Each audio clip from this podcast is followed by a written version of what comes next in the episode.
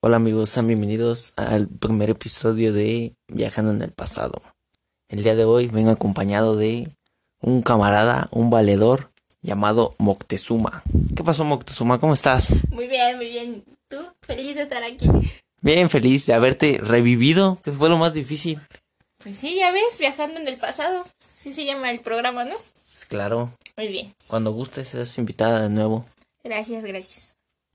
Bueno, pues vamos a empezar hablando de, de ti, de tu vida, de lo que hiciste, porque hiciste cosas chidas, ¿no? Claro, como debe de ser un gran emperador. Pero ¿cómo, cómo que fue que fuiste seleccionado para ser emperador, gobernador? ¿Cómo le llamaban? Bueno, nosotros éramos jóvenes en ese entonces. Entonces a nosotros nos seleccionaban. Hacíamos una serie de retos, por así decirlo, eh, con diferentes jóvenes dentro del grupo de la realeza. Entonces dentro de los retos teníamos que cumplirse grandes líderes, guerreros muy valientes y una de las cosas más importantes era traer consigo una gran victoria.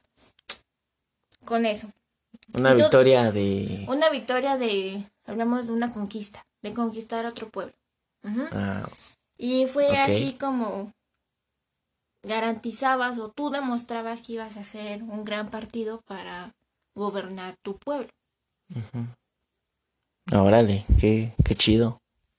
Sí, está bueno. Pero, como, o sea, ya después de que te hiciste gobernador, me imagino, ¿verdad? Este, ¿cuál fue tu primera orden cuando estabas en el poder? ¿Qué hiciste? ¿Qué quisiste para tu pueblo? Bueno, lo primero que nada fue extender nuestras, nuestras fronteras, ¿no?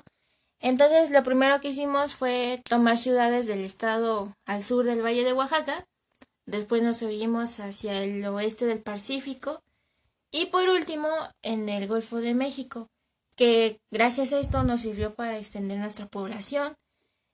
Y gracias también, con ayuda de esa gran extensión, tuvimos unos mm, tuvimos unos habitantes de 15 millones de personas. O sea, de la de nuestras culturas fue la civilización más grande que pudo haber en México. Ah, órale. ¿Y cómo fue que se desarrollaron socialmente? O sea, ¿qué había? ¿Qué hacían? Bueno, si él es gran conocedor de la historia, pues nuestra cultura fue la más sangrienta de todas. Pero también hicimos varias cosas, por ejemplo, cuando eran las reuniones, los tributos religiosos, veíamos, bebíamos chocolate después de eso. Este éramos fanáticos del tabaco. Em, también inventamos este flotas de jardinerías. Este, nosotros creíamos mucho en los horóscopos. Eh, también desarrollamos un amplio conocimiento en la astronomía. Y pues así fueron varias cosas. Y además, nosotros considerábamos que la educación, y eso incluía a todos, hombres, mujeres, niños, niñas, todos eran importantes. Ah, ¿Para qué? Bueno, nosotros pensábamos que, que, que en Tenochtitlan era donde había nacido el sol. Entonces, esa fue una de las razones. Nosotros pensábamos, nosotros creíamos que si dejábamos de ofrecerle algo al Dios que era el sol, nosotros pensábamos que iba a dejar de salir o que iba algo mal iba a pasar si no le ofrecíamos algo. Entonces nosotros ofrecíamos a un sacrificio humano, brindándole sangre, y así asegurábamos, o así estábamos nosotros seguros de que el sol todos los días iba a salir. O sea que si dejaban de hacerlo y el sol iba a dejar de salir, se iban a morir todos. Exacto, es lo que nosotros pensábamos, que el sol iba a dejar de salir y con eso el universo se iba a colapsar junto con nosotros. Entonces nosotros queríamos evitar eso, ¿no? Dejar de existir. Por eso era la razón que hacíamos los sacrificios. No, esa no me la sabía. Bueno, ¿y cómo fue que se dieron cuenta? Porque después de que eh, sacrificaron a la hija del sacerdote, tuvieron que huir, ¿no? Sí. Entonces, este, ¿cómo fue que se dieron cuenta que el lugar que llegaron a construir o a habitar, cómo fue que se dieron cuenta, valga la redundancia, que en ese preciso lugar tenían que construir todo, o sea, ¿para qué? O- Establecernos, ¿no? Sí, Bueno, nosotros después de huir eh, empezamos a hacer largas, largas búsquedas de qué lugar iba a ser el adecuado. Entonces un día íbamos nosotros caminando con el, los rayos del sol en nuestra piel y a lo lejos vimos a una, a una águila postrada en un nopal. Entonces con eso nosotros nos dimos cuenta que esa la- era la señal más indicada para poder ahí establecernos. Era como una señal de los dioses. O sea que vieron al águila que estaba ahí en el nopal y dijeron, ah, pues aquí está chido para hacer nuestro imperio. Sí, así es. Y así lo hicimos. Ah, no, pues son bien chingones ustedes. Gracias. Me late, me late. ¿Y qué más nos gusta? Que le gustaría platicarnos. Algo que no nos haya platicado, algo que se me haya olvidado preguntarle. Mm, creo que una de las cosas que más mayor importancia fue em, fueron los evitar que el agua nos inundara, ¿no? Que eso fue uno de los principales problemas cuando nos empezamos a establecer. Entonces, te podía platicar de que cuando llovía el agua subía. Nos establecíamos Sí. entonces, cuando eran las, las temporadas de lluvia, eh, los lagos crecían y hacían que nuestras casas se inundaran y nuestros habitantes pues corrían peligro, ¿no? Entonces, junto con un gran amigo que pues no pudo acompañarnos, que se llama Nezahualcóyotl, desarrollamos una especie de barrera que nosotros digamos que era un dique. Entonces ese dique nosotros lo colocamos alrededor de toda nuestra ciudad y así nosotros hicimos unas compuertas para ma- manejar el control del agua. Era el control de lo que podía entrar y lo que podía salir. O sea que si se inundaba, bueno, si aumentaba el, el nivel del agua, ustedes abrían la compuerta y por ahí fluía el agua y bajaba de nuevo. Exacto. Entonces nosotros lo que hacíamos era tener la cantidad más mínima de agua en nuestra ciudad y cuando llovía lo que hacía era hacíamos también canales de riego para ir expulsando el agua sobrante, ¿no? Y así evitábamos que nuestra ciudad se inundara y que también nuestros habitantes corrieran peligro.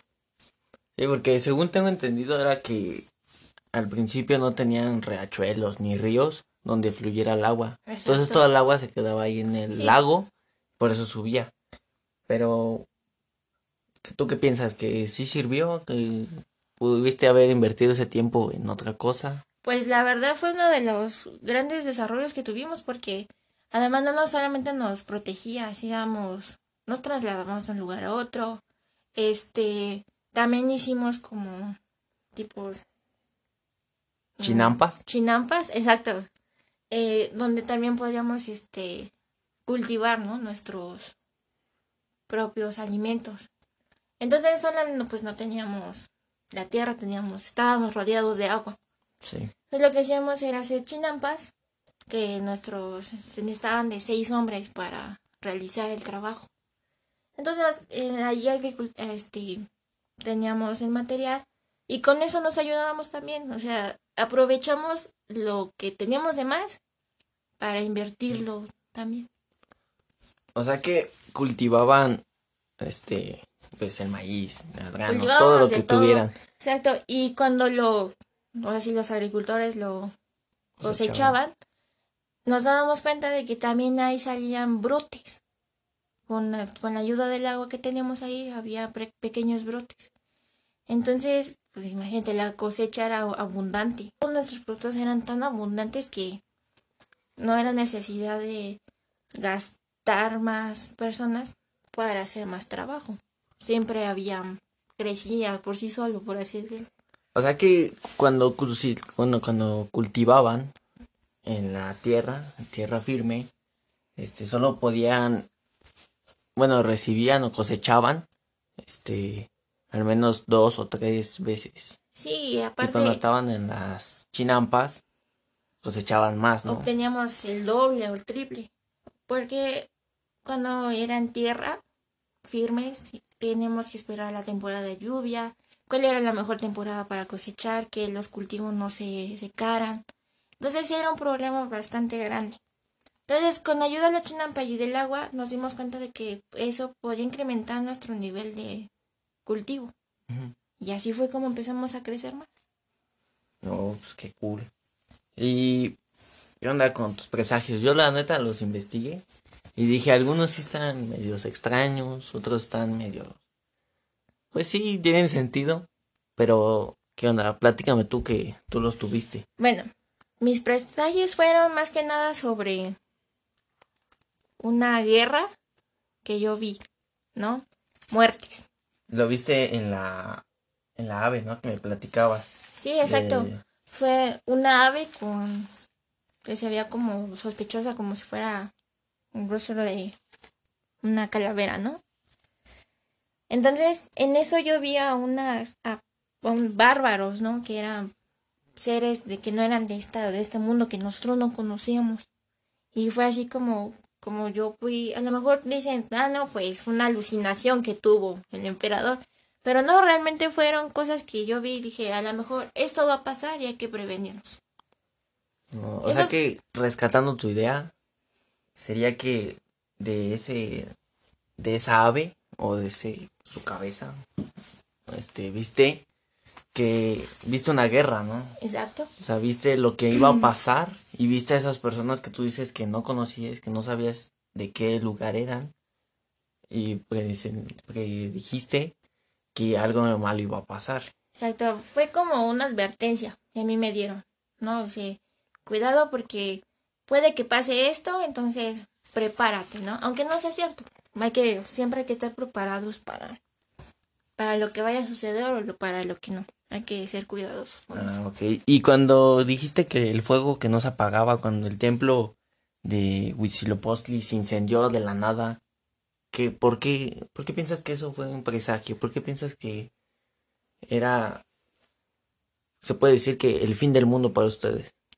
Porque creo, bueno, yo lo vi como el fin de nuestra, de nuestra ciudad, como una caída grande ajá, como una pérdida, no, o sea, no solamente de todo lo que construimos, una pérdida de mi pueblo.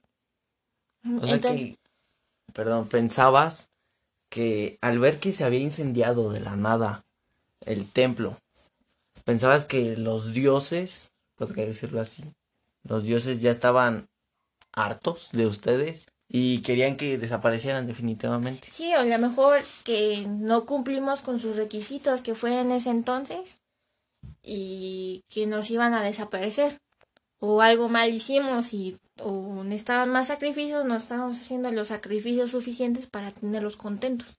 Mm, sí, sí, sí.